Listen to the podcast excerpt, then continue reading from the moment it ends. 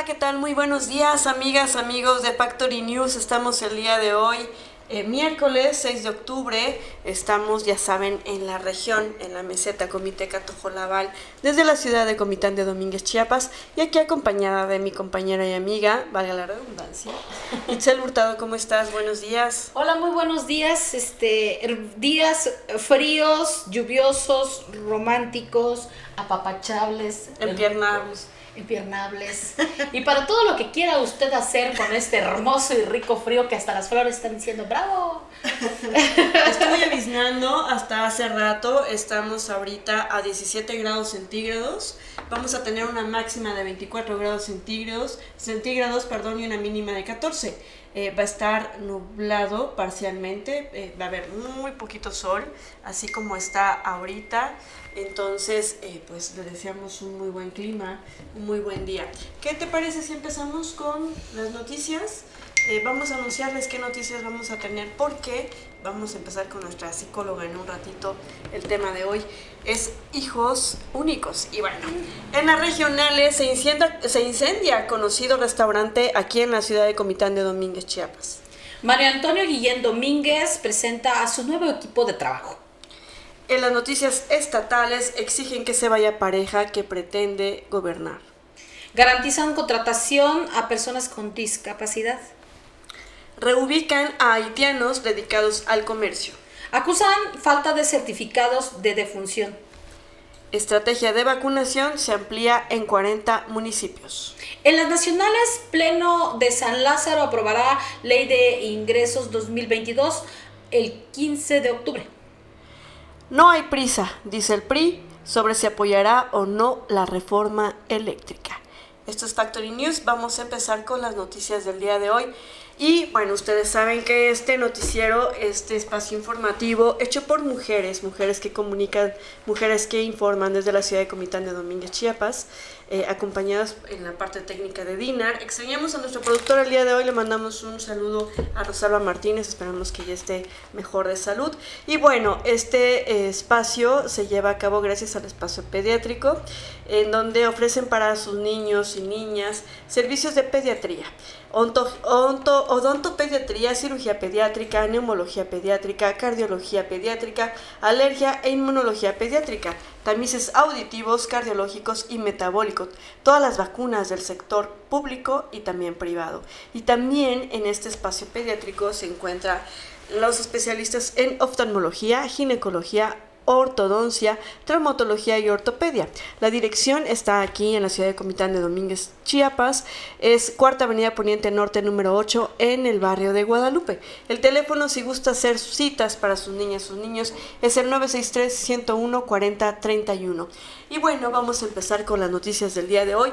En las regionales se incendió conocido restaurante aquí en Comitán. Un incendio se registró durante la mañana de hoy sobre la carretera Comitán-La Trinitaria, a la altura del crucero de la Coca-Cola, eh, más bien enfrente a la superior, lo que provocó una intensa movilización de diversos cuerpos de socorro. Se trata del restaurante Scambray, en donde personas que se percataron de las llamas alertaron al número de emergencias 911 y fue protección civil ¿verdad, Itzel? Que eh, de hecho les llevamos la noticia de primera mano, estuvimos ahí, entrevistamos al comandante de protección civil, quien dio ese servicio.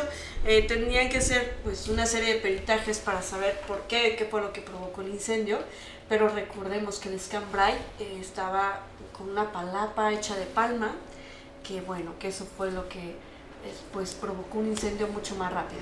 Lamentablemente hubieron solo pérdidas materiales, digo lamentablemente porque hubieron pérdidas económicas que para esta eh, día de pandemia, este, en, esta etapa en la que estamos pasando los empresarios, los empresarios y los, sobre todo los empresarios restauranteros y los hoteleros que han sido los más golpeados de esta, de esta pandemia, lamentablemente hubieron muchas pérdidas materiales.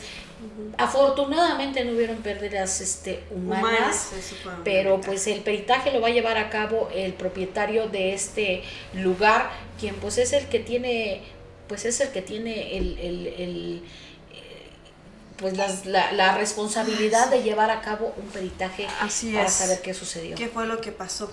Y la verdad, ver el rostro del empresario, pues de verdad fue como, estaba muy sacado de onda. Y ni siquiera nos, o sea, no nos, no nos atrevimos a, a decirle, a preguntarle y a sí, entrevistarlo. porque- Nos quedamos con la entrevista del comandante de Protección Civil de la Secretaría de Protección Civil, que actuó muy rápido. La verdad, vimos cómo estaban trabajando tanto Policía Municipal como la Secretaría de Protección Civil. Pues aquí va a estar liderada, hasta donde yo sé, por el teniente David Jacob Domínguez. Eh, y bueno, felicidades por este gran trabajo y esperemos que pues el dueño sepa qué pasó o que se recupere pronto. Vamos a ver qué, qué sucede. En otro orden de noticias. Bueno, en otras noticias, eh, el ya presidente municipal de, pues, de Comitán, Mario Antonio Guillén Domínguez, de esta nueva administración 2021-2024, entró presentando a su equipo de trabajo. Mario Antonio Guillén Domínguez presentó este, poco a poco a su equipo de trabajos en los que se destaca a Luis Alfredo Vázquez Méndez, quien ocupará el cargo de obras públicas, un, un departamento muy importante eh, en este trienio porque pues eh, dimos un recorrido por las calles de Comitán y lamentablemente hay calles todavía que están sin pavimentar, otras que recién pavimentadas y ya tienen hoyos. Entonces ellos se ocuparán de este de esta parte tan tan este álgida que es la obra pública aquí en Comitán y vamos a ver qué sorpresas nos dan porque normalmente Mario Antonio Guillén Domínguez nos da la sorpresa de que de que siempre hay algo al- alguna obra magna que piensa hacer Que Antonio. siempre, que bueno, que por lo general un presidente municipal o una administración se tiene que distinguir por una obra pública magna. Sin embargo, ¿Cuál es la de Manuel? sin embargo, qué buena pregunta. Esa yo la reprobo, si me haces examen la reprobo definitivo. Pero eh, yo sí te puedo decir, si comparamos, eh, el conde Erwin Pérez Alfaro en la Trinitaria mostró que se puede hacer un trabajo constante a través de la obra pública, a la igual que Eugenio de Jesús Jiménez López en Simol, que se la pasaron entregando obra pública a los dos. Y fue mucho. El, el Erwin fueron más de 400 obras públicas, es decir, no hubo una que se distinguiera así, sino que todo el trabajo que se mostró, el crecimiento también del Simol de las comunidades fue extraordinario, hubo mucha obra pública y entonces se vio trabajo. Así ¿no? es. Ya no son estos presidentes que son odiados que más adelante vamos a ver Déjame cómo platicar. las poblaciones... Déjame platicar que Luis Alfredo Vázquez Méndez es arquitecto de profesión. Ajá. Gracias a Dios, porque normalmente siempre ponían a Juan y Pitos y quién sabe. Pero bueno, arquitecto de profesión, egresado de la Universidad del Sureste, Luis Alfredo Vázquez Méndez, originario de Comitán, ha sido una persona dedicada tanto en el ámbito laboral y en su formación académica por su buen desempeño durante su preparación profesional obtuvo el reconocimiento por mejor aprovechamiento en su generación. Ha sido miembro del Colegio de Arquitectos, sección Comitán, se ha desempeñado en el ámbito de diseño, construcción de obra privada y pública, así como las gestiones y elaboración de proyectos en diferentes instituciones gubernamentales, tanto federales como estatales. Eso es Luis Alfredo Vázquez Así es. eh, que va a ser el encargado. Encargado, ¿eh? no dice ni siquiera director de obras públicas, pero eh, también déjame decirte que el señor Fox designa a Giver Pérez Zárate como tesorero municipal. Él es licenciado en Desarrollo Municipal y Gobernabilidad e ingeniero en electrónica. Giver Horacio Pérez Zárate estará a cargo de la tesorería municipal. Ha ocupado diferentes cargos en la administración pública estatal. Destaca del 2005 al 2009 en el órgano de fiscalización del Congreso del Estado, OFSE, en el área de la Dirección de Seguimiento a Auditorías a Municipios del 2009 al 2010, municipio de Ocosocuautla, Chiapas, en la Contraloría Municipal, encargado de la Contraloría Municipal, del 2012 al 2015, en Oxuc, Chiapas, dentro del Comité de Planeación para el Desarrollo Municipal, el COPLADEM, y del 2015 al, 2000 al 2016, municipio de Arriaga, Chiapas, Contraloría Municipal también, y del 2012 al 2020, coordinación de solventación a los municipios. Pues vemos que Giver es una persona que está preparada para ser el tesorero municipal Muy de esta importante, administración. porque Giver es- Horacio Pérez Es el que va a manejar los dineros. el recurso. Así es. Bueno, y por otra parte también otro de los departamentos sumamente importante y más en este trienio que pasamos dolorosamente eh, de inseguridad. Sobre todo es muy importante para las mujeres porque él va a ser el encargado de eh, la seguridad, el director de seguridad pública en Comitán. Él es licenciado en Derecho. José Antonio Alfaro Villegas presenta sus servicios en el Ejército Mexicano, en la Policía Militar de la Primera Región Militar y comisionado en la Agencia del Ministerio Público Especial Militar de la Zona 7 Región Militar. 7. Se desempeñó como director de seguridad pública en enero del 2004 a noviembre del mismo año en el municipio de Mantenango, La Frontera, Chiapas. Ha sido representante legal de los municipios de Maravilla, Tenejapa, eh, Comalapa, Comitán y La Trita, de acuerdo con una maestría en Derecho, doctorado en Derecho y diplomados en Seguridad Nacional, juicios orales menores infractores en materia de anticorrupción. Pues enhorabuena, enhorabuena. Este es un departamento muy, muy, muy importante para nosotros las mujeres que estamos, eh, que este es un medio de comunicación eh, con perspectiva de género. Es muy importante que pongamos atención a este nuevo director porque es con el que eh, debemos de manejarnos para pedirle cuentas. Nosotros como medio y también como asociaciones civiles que vamos a estar al pendiente porque recordemos que tenemos declarada la alerta de violencia de género. Y fíjate que también en el área de seguridad, o bueno, no sé si está separada, porque es una dirección, la Dirección de Vialidad, Tránsito y Transporte Municipal, pues llegó la licenciada, la maestra, porque es maestra, Ani Rebeca Sánchez Álvarez, eh, va a estar enfrente, ahora sí que al frente de esta institución. Ella es eh, la nueva directora de Vialidad Municipal, es doctora en Derecho, también es maestra en Derecho Constitucional y Amparo en juicios orales y cuenta con diplomados en Derecho Municipal, Derechos Humanos, Amparo y, Derecho Laboral. Cuenta con más de 100 cursos en diferentes áreas jurídicas. Anteriormente había ocupado también ya el cargo de la coordinación como coordinación de vialidad y tránsito y transporte municipal durante el trienio, durante el trienio 2015-2018, repite con el señor Fox, este, pero ya como una dirección otra vez una mujer en este cargo público que fue también eh, una, una, llamada de atención en el 2000, en el trineo pasado con, con Mario Antonio y en Fox y ahora de nuevo cuenta otra mujer que eso es un orgullo. Ah, sí, a mí me da mucho gusto y vamos a estar acompañando en las acciones que va a estar realizando porque la vialidad es algo también muy importante para esta declaración de alerta de violencia de género, para el cuidado también. y para, pues, para los discapacitados. Una, buena educación, una buena cultura. Hemos platicado con ella. Vamos a ir mostrándola poco a poco. Bueno, y para, si usted se está preguntando quién le va a cobrar sus impuestos, quién va a estar al pendiente de que sus impuestos lleguen a respectivamente a las arcas de, de pues del ayuntamiento municipal, estará a cargo de Miguel Ángel Domínguez Narváez, quien ocupará el cargo de eh, en este cargo de, de recaudador de Hacienda Municipal. Eh, Domínguez Narváez es licenciado en Economía, egresado de la Universidad Autónoma de Chiapas, Campus, Campus 3, San Cristóbal de las Casas. Ha trabajado en programas de diagnósticos comunitarios en extinto Instituto Nacional Indigenista. Ha sido coordinador en diferentes áreas del Ayuntamiento de Comitán, entre los que destaca tránsito y vialidad así como director de servicios públicos municipales. En Eso también en el trienio de Fox 2015-2018 hizo un muy buen papel como director de servicios públicos. Aparte que tiene una carrera política impresionante. Así es, y ahora es eh, pues licenciado en economía y es el que se ocupará de cobrarle sus impuestos. Recaudador.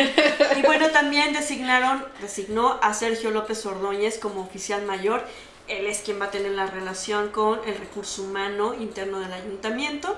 El licenciado Sergio López Ordóñez cuenta con experiencia en la atención personal con profesionalismo en el ámbito de la administración, en donde se ha caracterizado por su cercanía con la gente, efectivamente tiene muy buen carácter.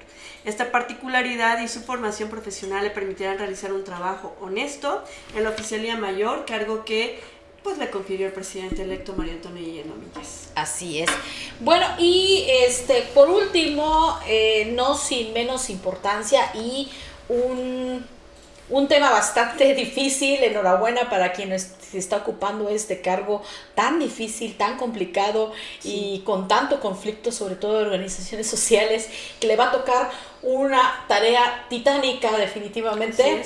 Es. a Rubén Alfonso, a Rubén Arnulfo Alfonso Gómez, quien fue designado director de mercados. Él, él es al que recurrirán todos los comerciantes y, los que están adentro de los mercados. de, toda la administración. De todos los mercados, no solo de la central de abastos, sino también de 27 de, 27 de mayo. Todos ellos, ¿no? Y él verá la problemática que en la que interna y externa pues el mercado eh, de los mercados. Él es licenciado y maestro en contaduría pública por la Universidad Autónoma de Chiapas, ha sido director del proyecto de creación del Plan de Desarrollo Municipal de Amatenango, La Frontera, en la administración 2018-2021, encargado de la gestión de proyectos extraordinarios en los municipios antes ante la CONAVI en Ocosocuautla, Las Rosas, Socoltenangos y Cintalapa. En el periodo 2015-2018 fue coordinador distrital de activismo político del Partido Revolucionario Institucional en el, en el distrito 8 durante los procesos electorales 2018 y 2019 2012 y 2018, coordinador digital de la Fundación Colosio del 2018 a la fecha y, si no más recordará, precandidato a la presidencia municipal. No, no, no. Por parte del Hizo pre-campaña dentro del PRI para ver si salía para, para candidato oficial. Así es, pero unió... PRI, PRI, PRI, PRD, PAN eh, que hubo pues muy pues salió. Pero se unieron pero se unieron y eso habla de una solidaridad y un trabajo y un compromiso y un respeto sobre todo ¿no? así es. Pues muy bien les deseamos mucho éxito. Y vamos vamos a la sección a la sección de que tenemos. Vamos a un pequeño corte y ahorita vamos a platicar de cosas diferentes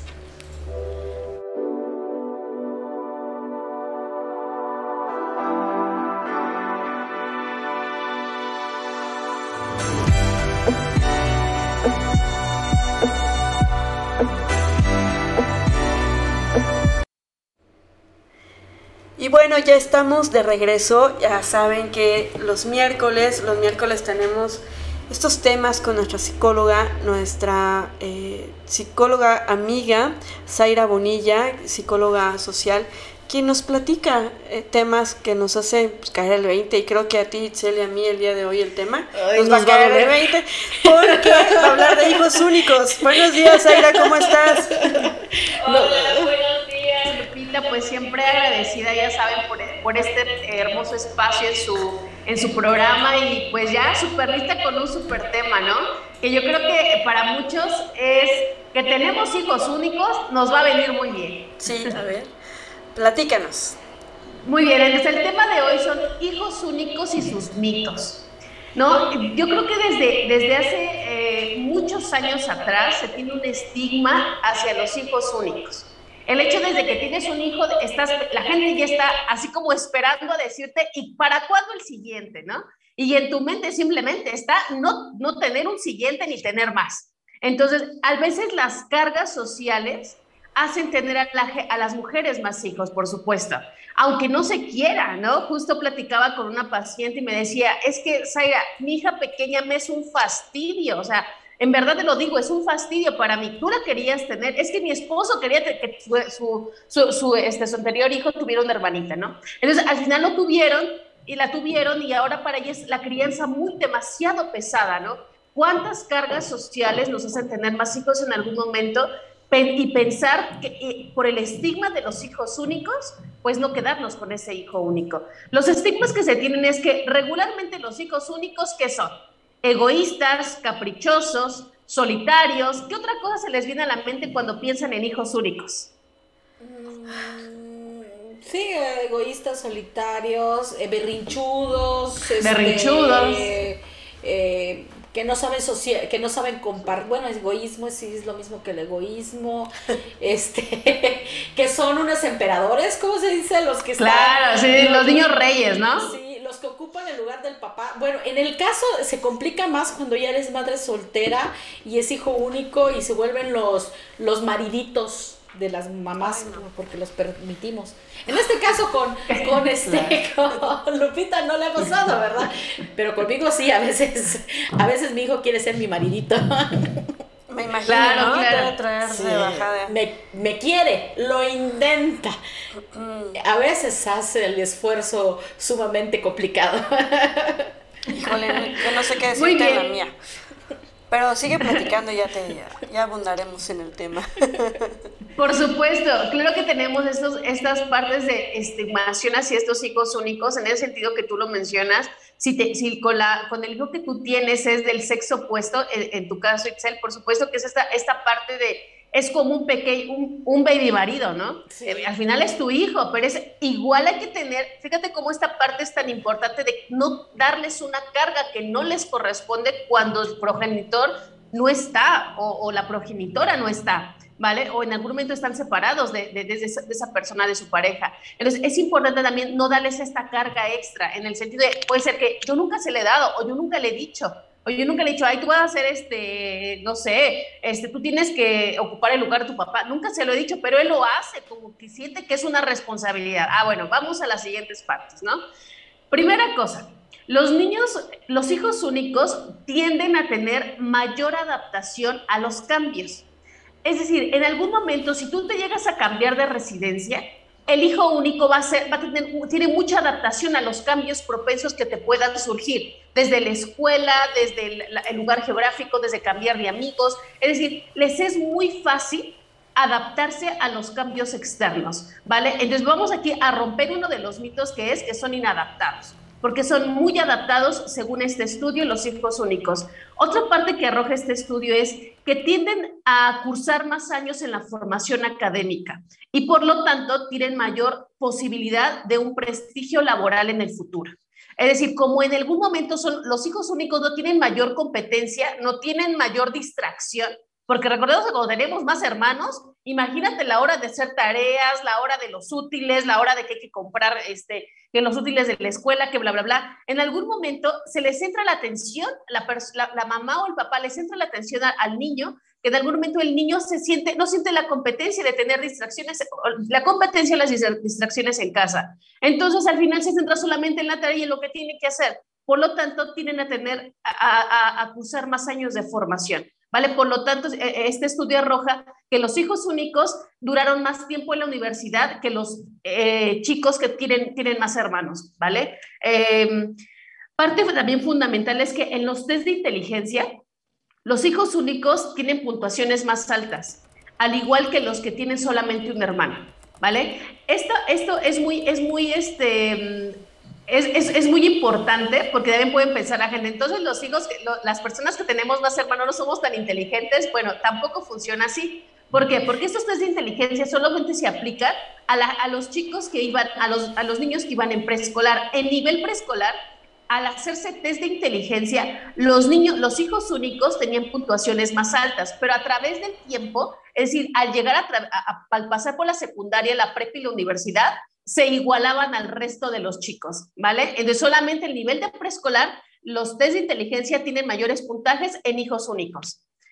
Eh, otra parte y otro mito que también que se tiene acerca de los, de los chicos es que tienen mala salud mental, ¿no? Desde el hecho de ya acharlos como egoístas, caprichosos, solitarios y que no comparten las cosas. Ah, bueno, ok. Esta esto, este, em, investigación arroja esto. En la salud mental no hay diferencia entre los hijos únicos y entre los que tienen más hermanos. Es decir, los niveles de ansiedad, los niveles de autoestima, los problemas de conducta, pues son, son, son según los niveles de crianza también. O sea, no hay algo que estigmatice, que tache a los hijos únicos como más problemáticos o menos sensibles o más conflictivos, ¿vale? Entonces, eh, eh, justo en esta parte de la salud mental, con lo que mencionabas, este, Itzel, a veces los hijos se cargan, los hijos únicos pueden cargarse cosas que uno no les, puede, no les da. En tu caso, seguramente no le has dicho a tu hijo que sea el papá como tu, como tu esposo, ¿ves? En algún momento. Pero él se, él se clava esta responsabilidad porque te ve vulnerable. Entonces, obviamente, da otro asunto, ¿ves? De psicología. Hay que ver por qué te ve vulnerable y él se siente con la carga de cuidarte. Entonces, obviamente, a que sea la inversa. Hay también hijos parentales, por supuesto, que ese lo tocábamos anteriormente, que son los hijos que toman el lugar de uno de los padres ausentes. Entonces, aquí estamos hablando de los hijos únicos, pero ya el hijo, el hijo parental va a decir, ah, bueno, como no hay un papá, entonces yo me hago cargo de la, de la ausencia y yo ocupo ese lugar, aunque nadie me lo haya pedido. Obviamente, los hijos parentales tienen una gran carga de responsabilidad y esto es muy importante. Y también arroja este estudio que los hijos únicos suelen ser más maduros que los que, que, los que tuvimos más hermanos. ¿Por qué? Porque siempre se relacionan con gente adulta. O sea, en la casa no hay más niños, no tienen más hermanos. Entonces, en algún momento el niño siempre se relaciona con la mamá adulta, con la abuelita adulta, con la tía adulta, con todos adultos. Tienden a madurar más rápido. Justo, tengo una paciente que dice, ¿sabes qué siento? Es de Zaira, que en algún momento soy muy joven, pero me siento como, en verdad, como si más de 25 años. Ella es menor de 20 años, ¿no? Entonces, al final, o sea, ella se siente demasiado madura e incluso tiene este como miedo a ser de la edad que es, porque dice que si ella se siente como de la edad que tiene, se siente tonta, ¿no? O sea, es que yo me siento tonta si actúa como el resto de mis compañeras, así como, ella, como yo las veo. Entonces, yo me siento mucho más madura que ellas, pero obviamente tiene una carga de responsabilidad y siendo una carga de responsabilidad, pues mucho mayor. Hablando de, en algún momento de que si en ese hijo único, esa hija única, no tiene, em, no tiene a su mamá o a su papá o sus progenitores están separados, imagínate esta carga de que uno de los progenitores tenga que salir a trabajar y que tú tengas que dejar a tu hijo con alguien más, ¿no? Esta adaptación al cambio, que es lo que mencionaba como primer, uno de los primeros puntos, es muy sencillo para estos niños. Es decir, si tú le dices al niño, te vas a quedar aquí y vas a hacer esto, lo va a hacer. Te vas a quedar con fulanita de tal y ella te va a cuidar, él se va a quedar. No es que te vaya a estar reprochando, que te vaya a estar diciendo que como por qué te vas, que como por qué no regresas, como por qué tienen este cambio de adaptación. Pero hay que tener mucho cuidado porque este cambio de adaptación puede ser muy problemático a la larga. Porque al final, si tú te ausentas mucho de casa, el niño va a tener muchos conflictos porque se va a adaptar entonces a otro hogar que no es el tuyo. ¿Ves? Porque al final tú te tienes que trabajar, tú tienes que salir 24/7, lo que sea, y el niño se va a adaptar al lugar que pase más tiempo. Hay que tener mucho cuidado con esto.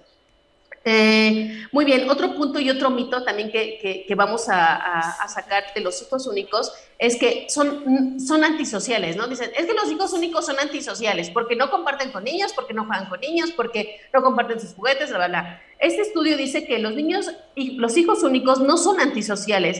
En el nivel preescolar se hizo un estudio con varios niños que decía que el número de amigos que tenían los hijos, los niños con más hermanos y los hijos únicos era casi el mismo. O sea, no, no había una diferencia entre ser, que ser hijo único te hacía más solitario. Yo creo que los hijos únicos que desarrollan problemas de salud mental muy grandes se debe más a una carga social que realmente a la realmente al estereotipo, al estereotipo que se les pone encima de decir, ay, eres hijo único, ay, entonces a ti no te gusta compartir, eres egoísta, ay, eres hijo único, o sea, es como de, eres hijo único, es como decir, ay, eres divorciada, ay, eres soltera, e-, eres madre soltera, o sea, son estigmas que se van poniendo, es como el anterior tema, eres madrastra, es lo mismo, en algún momento son estigmatizaciones que cargan más al niño que realmente es una carga social más que una carga personal, ¿no? Recordaba hace muchos años antes de que me separara de el papá de tu hijo, del papá de mi hijo, este recordaba con mucha curiosidad a una señora que me decía, "Ten otro hijo para que tu hijo crezca con su hermanito." Y yo así, sí, señora, este, cuando tenga cinco años mi hijo, para que se lleve en un espacio más, más, más considerable. Eh, pues me separé justo antes de los cinco años de, de vida de mi, de mi hijo. Y cuando regreso, eh, mi hijo es, era muy calladito, muy portadito, muy, muy solitario en ese sentido. Y me dice, ¿ya ves? Te dije que tuvieras otro hijo, señora, por Dios, apenas puedo con uno, le digo.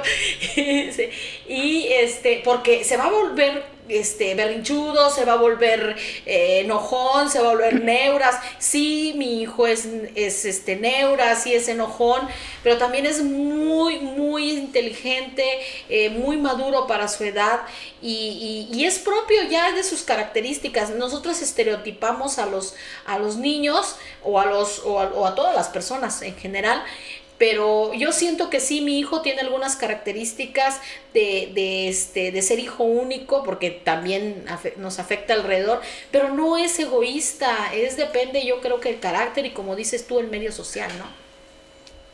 Por supuesto, al final también este estigma que se les pone es como, ay, eres hijo único, ay, pobrecito, ¿no? Ay, pobrecito, no tiene nadie con quien jugar, o sea, es como demeritarlos, por eso decía, es más una carga social que una carga personal.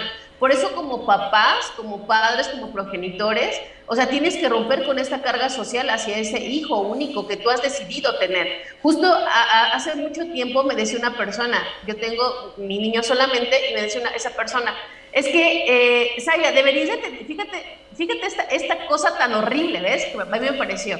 Dijo, deberías de tener más hijos porque en algún momento, imagínate, si se te llega a morir uno, al menos te quede el otro. O sea, fíjate, fíjate la impresión. o sea, pareciera como si fueran, este, no sé, peluches de consolación los hijos, o fueran, no sé, este, pastillas de felicidad, ¿ves? O sea, no, no, lo sé, o si fueran como que te, o el que te va a cuidar cuando seas viejito, ¿no? Ay, es que no, no, es que... En reserva. Exacto, son en reservas. Yo me quedé impresionada con lo que me dijo, que yo dije, qué horrible pensar, o sea, para mí fue un horrible pensamiento, dije, qué horror, o sea, para mí no es correcto ese pensamiento, yo no tener otro hijo para que si me muera uno tengo al otro, o sea, no. Entonces, creo que en algún momento todos estos estereotipos, todos estos pensamientos erróneos de tener hijos únicos, pues hay que romper con esa carga social. Algo muy importante, dejar de estigmatizar y de condenar a los padres que no quieren tener más hijos. O sea, de estar eh, eh, en el sentido de, ¿para cuándo el siguiente? ¿Para cuándo, este, o, incluso con las parejas, ¿no? Y, no vas a tener un novio nunca y no te vas a conseguir una pareja porque tu hijo necesita una parte paterna, ¿no? Por ejemplo. O tu hijo necesita una parte este, materna. ¿Y cuánta gente se casa por el, por el estereotipo social? Porque he tenido paciente, una paciente justo que se casó y dice, yo me casé por el estereotipo porque tenía a mi hija y cada vez que salíamos era como de yo no podía bailar con nadie porque me tachaban como de que andaba de loca, que andaba con uno, que andaba con otro y mejor decidí casarme, pero no me casé por amor, me casé por una realmente una carga social pesadísima y al final terminó separada, ¿no? O sea, al final de cuentas 20 años después terminó separada. Entonces, o sea, recordemos que también el tener esos hijos únicos no tienes que darle un papá o no tienes que darle una mamá o no te tienes también que casar o, juntar con alguien o, en algún sentido para sustentar esta parte. Obviamente, cuando hay una separación, también existen los divorcios inteligentes.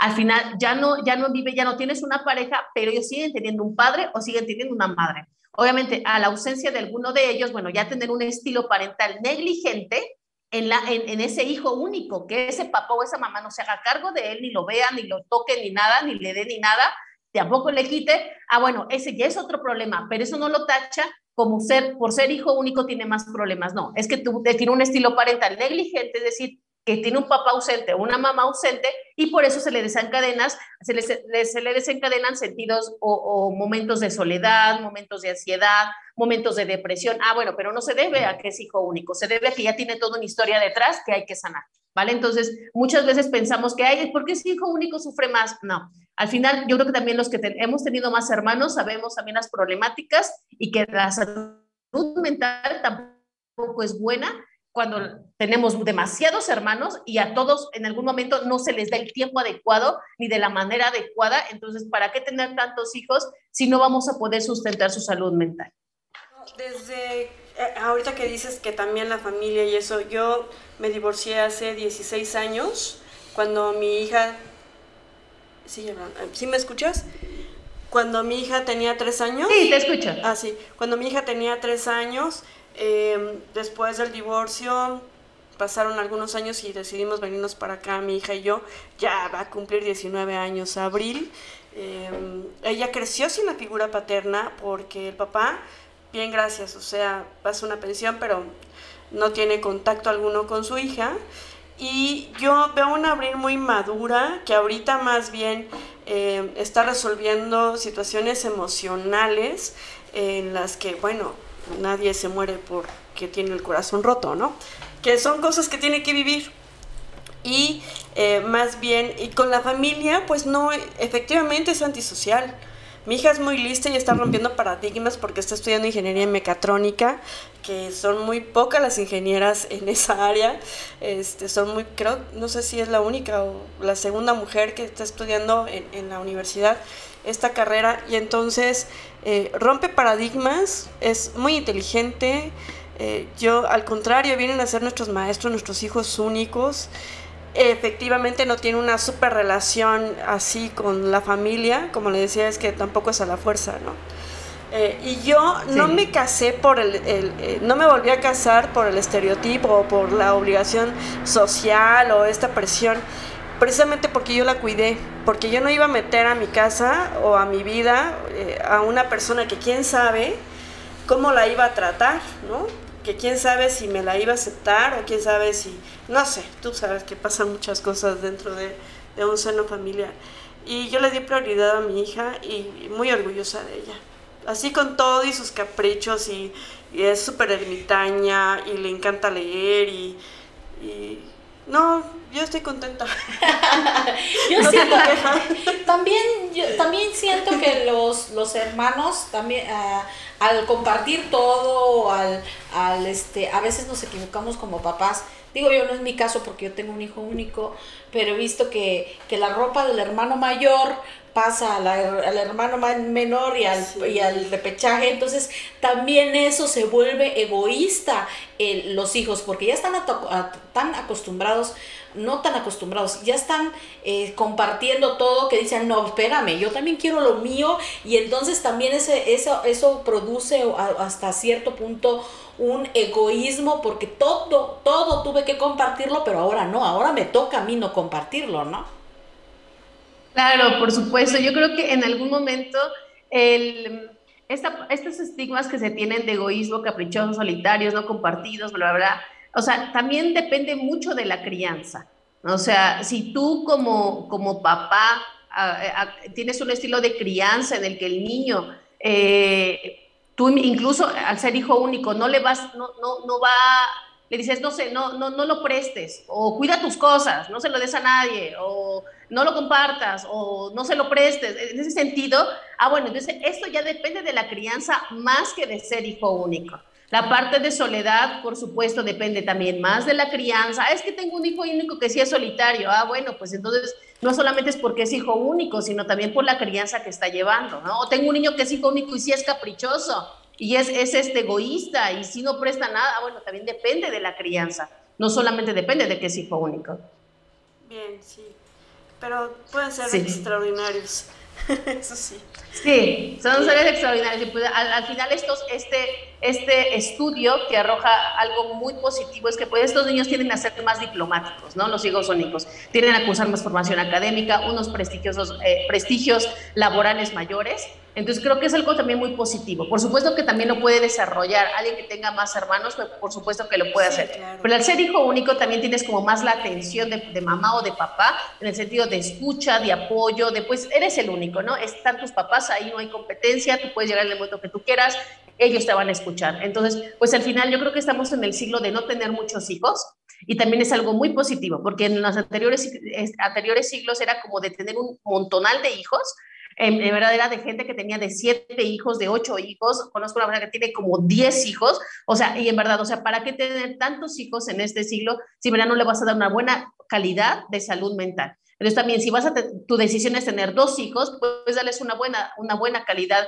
calidad de vida y una buena salud mental, que es lo importante, por supuesto. No, pues yo vengo de una familia de seis, imagínate. No, y, de verdad, así yo para finalizar mis comentarios, decirle, señores, no exijan que, que, tengan más hijos porque yo vengo de una mamá que me traumó siendo de siete personas y no me ha ido tan bien que digamos. así es que no es garantía de que, de que, este, de que provengamos de una familia con hijos este, de, de mayor, de mayor este, personajes, este, o sea, de, mayor, de mayores hermanos, no te garantiza que no tengan sus traumas. Déjeme decirle que si, si hay familias que son siete hijos y que también tienen sus traumas por específico, ¿no? Sí, sí, Por supuesto, y pues dejemos... Yo fui la única por mujer. Eso también podría ser hija única, ¿no? no sé, pero fui la única mujer entre cinco hombres. Bien, pero muy padre, ¿eh? bien. Sí, de hecho, este, los hijos únicos en algún momento se considera, al no tener más hermanos, pero también se puede considerar en algún momento sentirme como hijo único, en el sentido de que si tuve, eh, eh, tuve, nací y tuve años después otro hermano, Ah, bueno, se le puede, porque hay una gran diferencia de años. Ya no, es como, eres como hijo único, o sea, ya no conviviste, ya tú ya estabas creciendo, ya te saliste de casa y, te criaste ya solito, ¿no? Ahí con tu mamá y tu papá. Ah, bueno, se les puede considerar de cierta manera como hijos únicos también, por supuesto. Pero simplemente no estigmatizar. La única recomendación, no, no, no, esos comentarios erróneos como el que les decía de, ay, si ten otro, pues te muere uno, este, tienes al otro, o, o porque es que mira con quién va a jugar, o de, ay, pobrecito, o sea, tú como papá puedes, puedes frenarlo. No, pobrecito no es mi hijo, ¿no? O sea, cuando digan alguien, ay, pobrecito, no, pues, pobrecito no es mi hijo. O sea, porque él es un niño muy inteligente, es un niño que, muy sociable, es un niño que, o sea, hay muchas cosas muy, muy buenas que nosotros podemos frenar como progenitores hacia el estigma, hacia el etiquetamiento de nuestros hijos. Y simplemente, pues, no, si no vas a querer tener más hijos, no los tengas. O sea, no lo, no lo tengas por una carga social. Bien, muy bien. Claro. Muchísimas gracias, Aira. Qué buen tema. Ahí somos expertas. Qué buen tema. Ahí son expertas. Oye, ¿dónde te podemos localizar? Por último, este, tus redes sociales, tu dirección, para que la gente que nos ve en esta transmisión o en la retransmisión, pues te localice. Sí, muchas gracias, Lupita. Pues me pueden localizar en el 963-162-5943 para las intervenciones psicológicas en la residencia geriátrica Los Sabinos Entrada Zapata, seis calles hacia abajo, mano izquierda. Ahí me pueden localizar también. Y por Facebook me pueden localizar como Dajosa Psicología. Y también hay un par de veces estoy subiendo ahí algunos videitos o algunos, este, unos pequeños comentarios que pueden ser benéficos para tu salud mental. Bien, muy bien, muchísimas gracias. Nos vemos el próximo miércoles.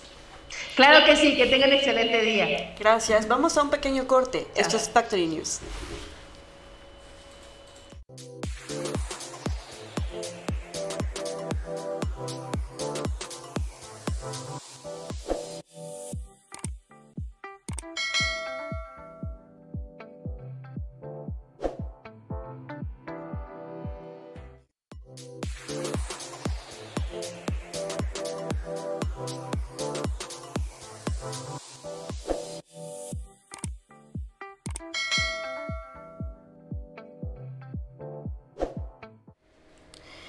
Ejidatarios, avecindados y pobladores en general de Altamirano exigieron que la alcaldesa Gabriela Roque Tipacamú y su antecesor, su esposo Roberto Pinto Canter, retenido en la cárcel ejidal desde hace cuatro días, se vayan del pueblo definitivamente porque han amenazado con quebrarse a cuatro o cinco de los representantes del movimiento en su contra, dicen los pobladores. Dirigentes de los inconformes que solicitaron el anonimato dijeron que se ignora si Roque Tipacamú eh, rindió protesta como alcaldesa el pasado 30 de septiembre, en que concluyó sus funciones el cabildo que presidió su esposo el primero, pero en el pueblo no se le ha visto, dicen. Añadieron que la seguridad en la cabecera está a cargo de los 10 barrios, pues la policía municipal está acéfala desde el 30 de septiembre en que fue retenido Pinto Canter. Recordaron que la pareja ha gobernado el municipio el municipio por nueve años y si Roque Tipacamú se queda van a ser doce. La gente ya está cansada de que sean los mismos que con grupos de choque y comprando votos dirijan el destino del municipio, expresaron. Em, uno de los manifestantes dijo en entrevista que a Pinto Canter, retenido el 30 de septiembre en su domicilio particular y quien está siendo atendido por un médico de su confianza, no se le puede liberar así nomás, sino que tiene que haber un acuerdo con la intervención del gobierno estatal. El punto medular que se acordó en la asamblea la noche del domingo abundó es que la familia tiene que retirarse, ya no es solo que no gobiernen, sino por lo que ha dicho él, que saliendo va a ser un operativo para quebrarse a unos cuatro o cinco. Remarcó la exigencia que se vayan, ya no pueden estar en Altamirano porque lo han hecho daño o le han hecho daño mucho al municipio y porque el domingo volvieron a amenazar, a mover gente a algunas zonas rurales. Nosotros estamos tranquilos, expresaron, y pacíficos esperando que el gobierno estatal resuelva la situación.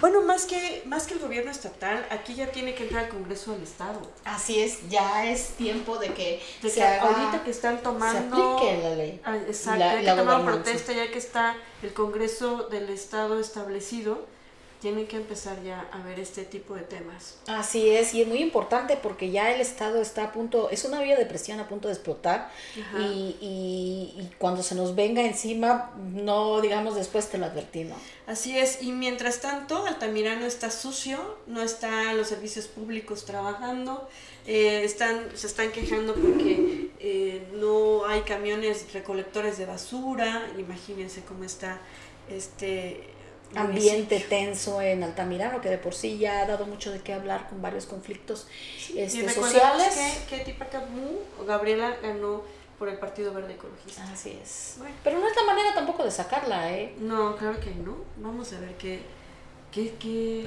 ¿Qué se puede ¿qué hacer? decisiones son las que se toman en este tipo de conflictos? Y déjame platicarte, déjame platicarte, Lupita, la importancia que tiene de la visita en otros temas, la visita de, de este, que te cuides tu salud en todos los aspectos físicos y sobre todo en el aspecto de eh, las vías urinarias de la parte baja que tan poca importancia le tenemos.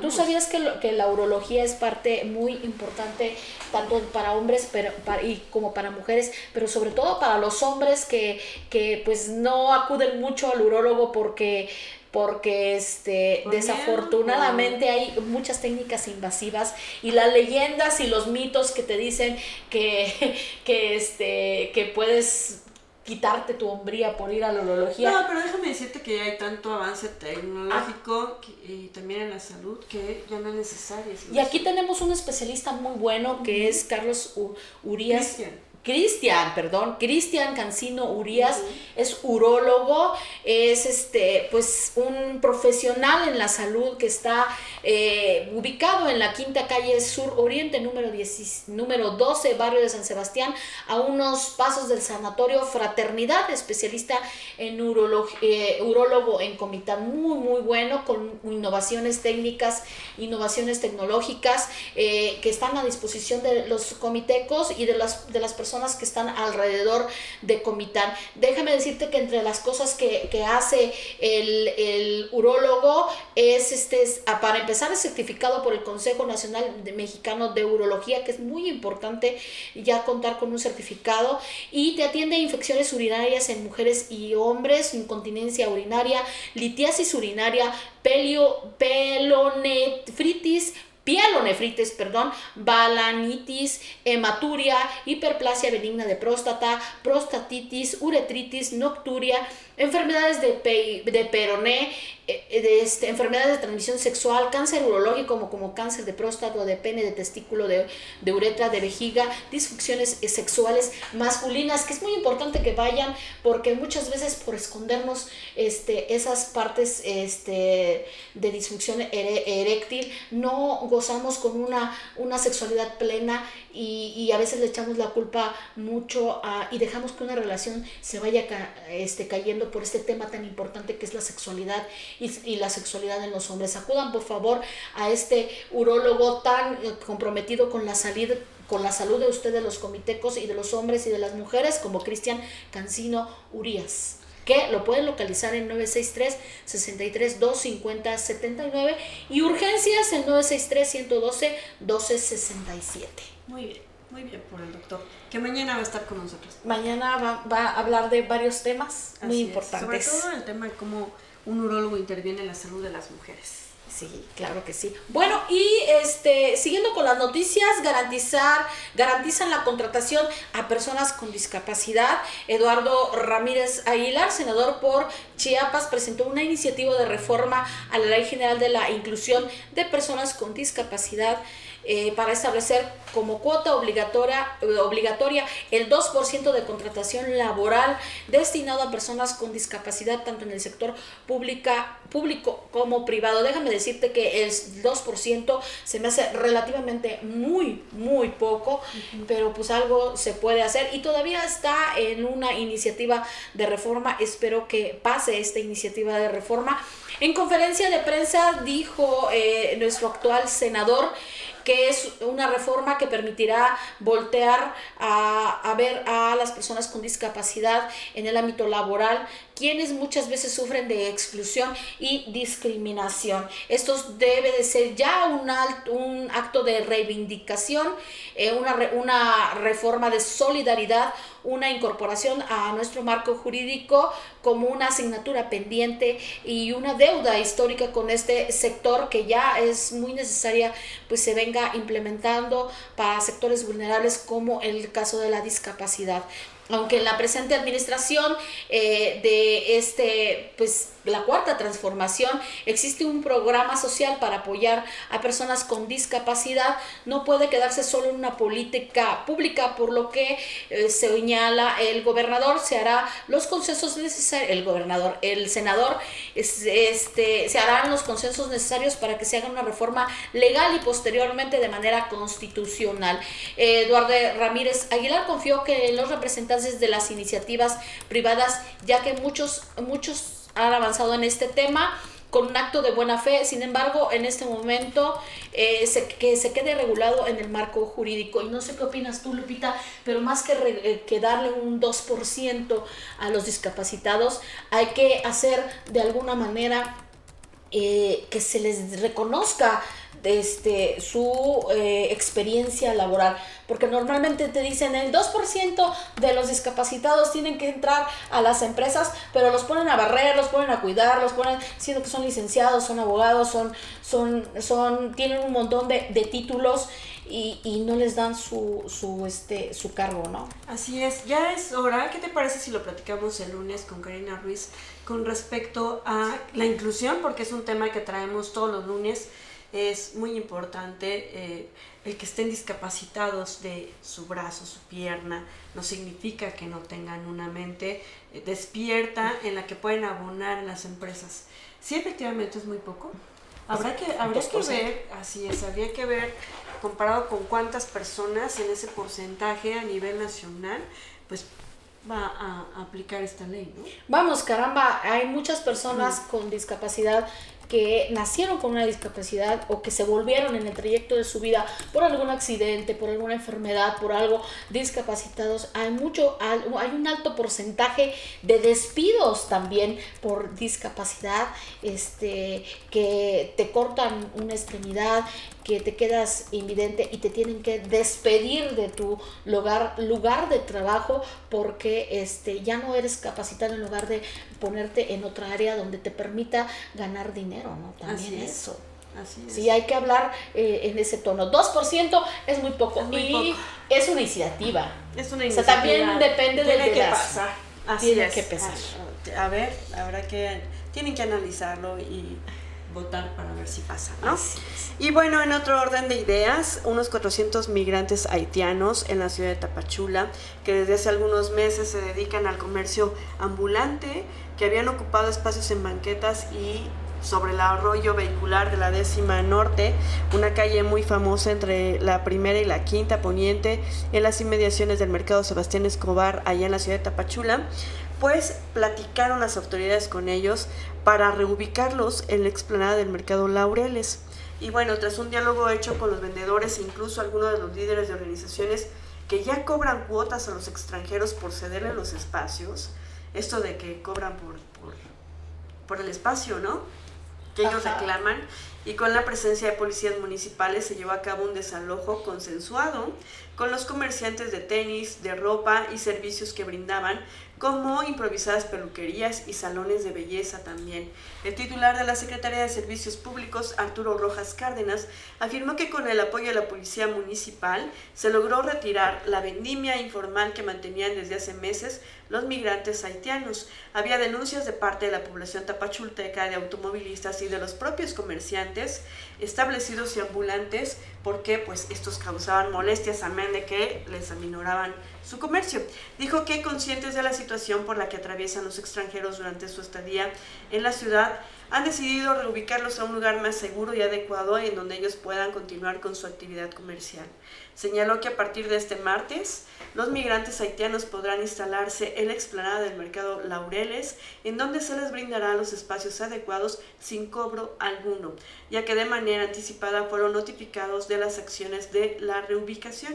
Dejó en claro que ya no se permitirá que vuelvan a instalarse en la misma zona, debido a que habían propiciado graves afectaciones al comercio formal establecido y generado un foco de riesgo también por la pandemia, e indicó que las acciones de desarrollo ojo causaron molestias entre algunos líderes del comercio informal, quienes se habían aprovechado de la situación y estaban rentando espacios en la vía pública a los migrantes en más de 2.500 pesos mensuales. De verdad habla de una poca empatía con la gente, con los seres humanos.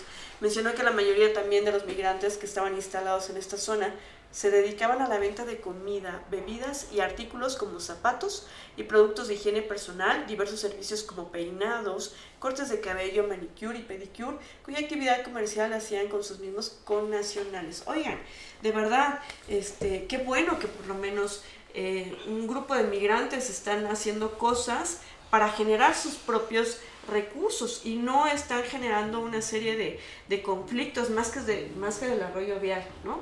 Pero están buscando este, tener un, un trabajo digno en, en, en, Tapachulas y así están quedándose aquí, imagínate más de 400 migrantes. Ahora, eh, dejémonos de, de, este mito de que se llevan el dinero. Señores, apenas si pueden sobrevivir aquí en, en, en, en Chiapas, ¿ustedes creen que se van a llevar el dinero a, otro, a sus países? Obviamente no obviamente están generando comercio, sí se les está quitando una oportunidad a un mexicano, pero ese mexicano también tiene que ser inteligente y tiene que ser vivo para poder eh, encontrar la, la, manera de competir, porque la competencia hace mercados, hace, hace creativas a la gente, créanme claro. que desde la necesidad... Mejora la calidad del servicio y la calidad del producto. Claro, al ver una competencia, obviamente. No, y además eh, se vale eh, ser respetuosos porque esto es un derecho humano un derecho humano que, que ellos, imagínense, pónganse en sus zapatos si estuvieran en otro país. ¿No les gustaría que los trataran bien? De eso se trata. Bueno, y fíjate que eh, ya habíamos platicado muchas veces aquí en Factory News que el desabasto del sector salud está terrible. A, ahora ya no solamente tienen que comprar sus guantes, también tienen que, este, por falta de, de, desabasto, comer. Los trabajadores que tienen derecho a alimentación, que pasan más de 12 horas, este, pues en, en hospitales tienen que comprar sus propios alimentos porque ya no se les da.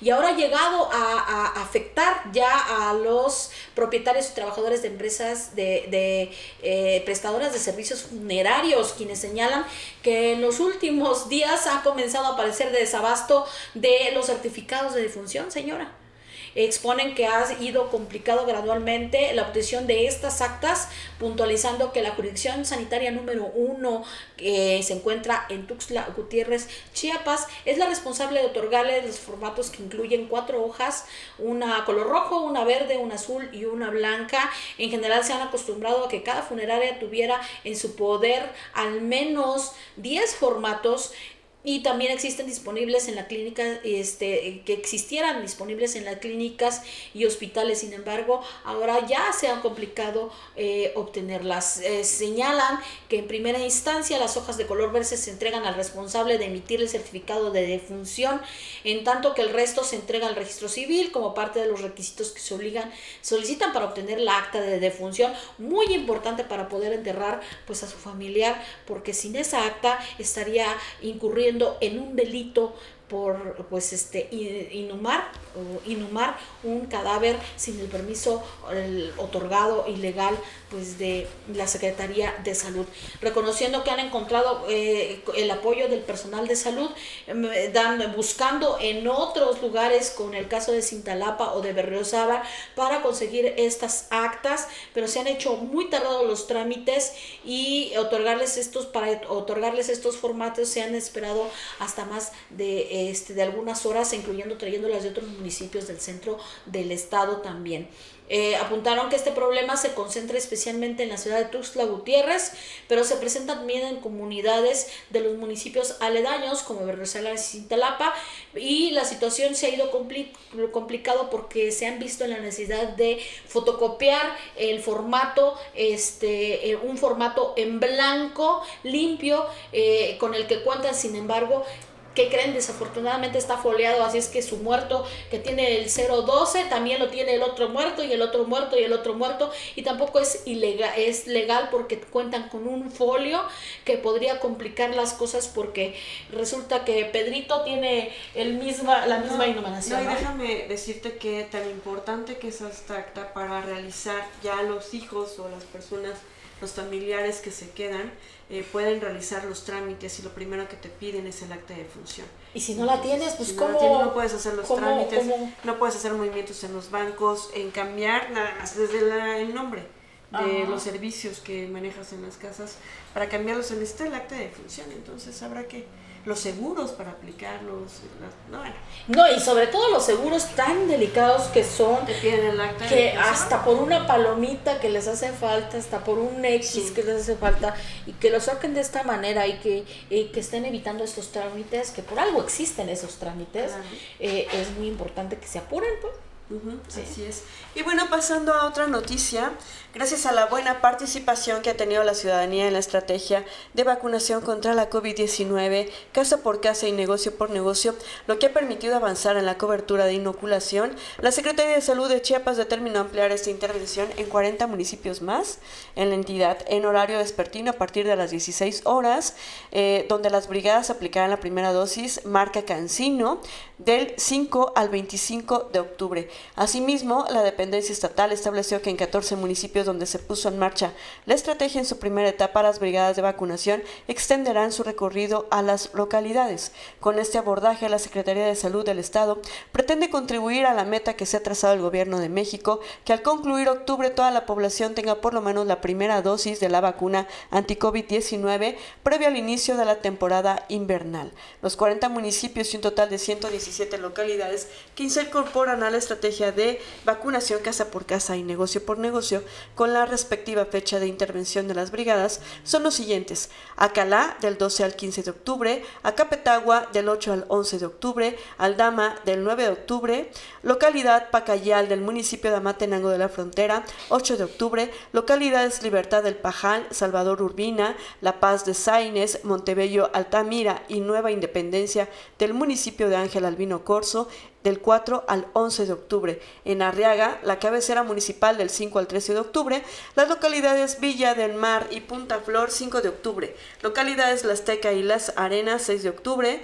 Eh, localidad La Línea, 7 de octubre, localidad Lázaro Cárdenas, 8 de octubre, localidad Escalera y 5 de febrero, 9 eh, de octubre, localidad Agrícola, 20 de noviembre, 10 de octubre, localidad Nicolás Bravo, 11 de octubre, localidades La Gloria y Nuevo Poblado, 12 de octubre, localidades Santa Brígida y El Arenal, 13 de octubre. Y bueno, así vamos a publicar cuáles son las fechas en las que van a estar yendo estas brigadas a estos 40 municipios más del estado de Chiapas, eh, pues llevar la inoculación de eh, anti-COVID, eh, casa por casa y negocio por negocio. Así es. Y, eh, el, Pleno de San Lázaro aprobará Ley de Ingresos 2022 el 15 de octubre. Enrique Méndez y Georgina Salierna. Bueno, la Comisión de Hacienda de la Cámara de Diputados definió que la Ley de Ingresos 2022, es decir, la ley que dispondrán pues, todos los los este, ayuntamientos o, también el, sector este, de gobierno será aprobada por el Pleno el viernes de la próxima semana, este 15 de octubre, y, y aprobó la convocatoria de funcionarios de la Secretaría de Hacienda para que expliquen eh, pasado mañana el proyecto ejecutivo. La comisión que se instaló en esta tarde y se declaró en sesión permanente autorizó citar a una reunión de trabajo al subsecretario de Hacienda Gabriel Llorio, al procurador fiscal Carlos Romero Aranda y a la jefa de servicios de administración tributaria Raquel Buenrostro. En el calendario se definió que el 11 de octubre será la fecha límite para recibir propuestas sobre el paquete de ingresos y el dictamen que se comenzará a discutir el 12 y se votará el 14 en una reunión presencial de la comisión. Así es que veremos cómo se recarga, cómo se reparte el dinero pues para los diferentes municipios y para las diferentes actividades que se llevan a cabo. Así es, y fíjate que no hay prisa, dice el PRI sobre si apoyará o no a la reforma eléctrica que propone el presidente de la República, Andrés Manuel López Obrador. Morena en la Cámara de Diputados confió en aprobar la iniciativa de reforma constitucional en materia energética en el cual el periodo ordinario de sesiones, pero el PRI dijo que no hay prisa para resolver este tema. El dirigente del tricolor, Alejandro Moreno, y el coordinador de los diputados federales priistas, Rubén Moreira, evitaron que de nueva cuenta dar a conocer si votarán en contra o a favor de la propuesta con el argumento de que primero hay que profundizar en el conocimiento del tema y escuchar a todos los actos involucrados. Luego de que se lleve a cabo la discusión en un parlamento abierto de confrontación de ideas y no solo de exposiciones, apuntaron que definirá su sufragio. El coordinador del PAN en San Lázaro, Jorge Romero, advirtió que una alianza es de hechos no de dichos ante el eventual voto del tricolor a favor. Ratificó que su partido sufragará en contra, pues a su consideración la propuesta incrementará las tarifas de la electricidad en el país. Los dirigentes del tricolor negaron que lo estén presionando o los estén presionando para votar en determinado sentido. Al PRI nadie lo presiona, ni el gobierno ni los empresarios, puntualizaron ellos. Ignacio Mier, por su lado, coordinador de Morena en la Cámara de Diputados, estimó que el paquete económico se votará alrededor del 12 de noviembre, por lo que antes de concluir el periodo a mediados de octubre, a mediados de diciembre de este año se estará votando la iniciativa en materia energética en el Pleno. También dijo que en el Parlamento abierto se escuchará a todos los actores interesados en el asunto. El diputado morenista Manuel Rodríguez, presidente de la Comisión de Energía, estimó que se tendrán 45 días de trabajo intenso. Resaltó que otros parlamentarios abiertos o eh, parlamentos abiertos han servido para retomar diversas opiniones, aunque reconoció que no se han retomado aquellas que estaban totalmente en contra de la visión de la mayoría. Pues así las cosas en la Cámara de Diputados. Vamos a ver en qué termina esta parte de la reforma energética, imagínate, porque eh, implicaría un eh, aumento en la energía eléctrica eh, a nivel nacional. Y no, no hay prisa, faltan tres años, no hay prisa, no se preocupen por eso. O sea, sí hay prisa, señores diputados, sí hay prisa, y mucha diría yo. Sí, claro, pues vamos a ver qué, qué sucede con esto. Y ustedes saben que, por favor, si me ayudas con la casa, con la residencia geriátrica, los sabinos, si necesitan un apoyo, una cita, una consulta para su adulto mayor o para usted que nos está viendo, pues tenemos la posibilidad y a un gran especialista como es el doctor Alfaro Guillén, quien eh, pues atiende a los adultos mayores. Así es, y sobre todo muy importante eh, eh, que es un eh, son especialistas este, muy, es, muy comprometidos con la, las personas de la tercera edad, este, son personas comprometidas con los adultos mayores quienes están prestando servicios de consulta geriátrica y gerontológica, club de día, estancia temporal, estancia de respiro, estancia permanente, además de estar conformada con un grupo de profesionales de la salud con perfil geriontogeriátrico, convencidos de la necesidad de atención integral que necesita la población adulto mayor, ya les, ya les había dicho, para su mejor desarrollo eh, social y familiar, que prestan consultas, este, que prestan servicios como consulta médica a domicilio, atención nutricional y dietética. Es muy importante la atención nutricional y dietética porque al parecer entre adultos, entre más adultos mayores sean eh, más, piensan que, que, no necesitan alimentación y son, es cuando más se necesita una sana alimentación para ellos, para que lleguen una vida plena y una vida saludable. Eh, fisioterapia y rehabilitación física, consulta de eh, físico, geriatría y psicología general clínica de, la de, demencias y están ubicados en la avenida Josefina García número 27, esquina con Reinaldo Avendaño, eh, sin número entrada a Zapata, Los Sabinos, es, el teléfono es 963 108 9500 y está de seis cuadras sobre la calle principal de Los Sabinos, seis cuadras a mano izquierda. Una casa hermosa, enorme, preciosa, en donde puede disfrutar este, es una residencia. Es, una, es una residencia. Es una residencia que a mí me encanta porque vemos cómo está, tiene su gimnasio especial para el adulto mayor, tiene desde la báscula, tomarle la, la presión antes de entrar con el geriatra y tanatólogo, que es el doctor eh, Alfaro Guillén. Eh, esta área de comedor también, el área de club de día que está súper eh, de verdad equipado. Vamos a mostrarles a través de un video más adelante cómo está armada esta residencia geriátrica que vale mucho la pena porque también hay una casa de descanso, ¿verdad? Algo que Dice Itzel que iba a vivir el resto de sus días cuando sea grande. Cuando, sea seamos más, grande. Más grandes, ahí quiero vivir, ahí quiero, ahí quiero morir. ¿Por qué? Porque es muy importante ver este, que estemos acompañados y acorpados en esos últimos días de especialistas Así es. De hecho, nuestra psicóloga social, quien interviene los miércoles, que ya platicamos con Zaira, pues está allá en la residencia geriátrica Los Amigos. Eh, cualquier eh, llamada, cita, pues pueden llamar al 963-108-9500. 963-108-9500. Y bueno, Itzel, ya escuchamos y vimos quién dijo, quién dijo qué. Vamos a vernos el día de mañana. Ahora sí que a ver qué sorpresa nos esperan. Ya vieron que empezamos totalmente diferente en nuestros días de noticias aquí en Factory News. Hasta mañana.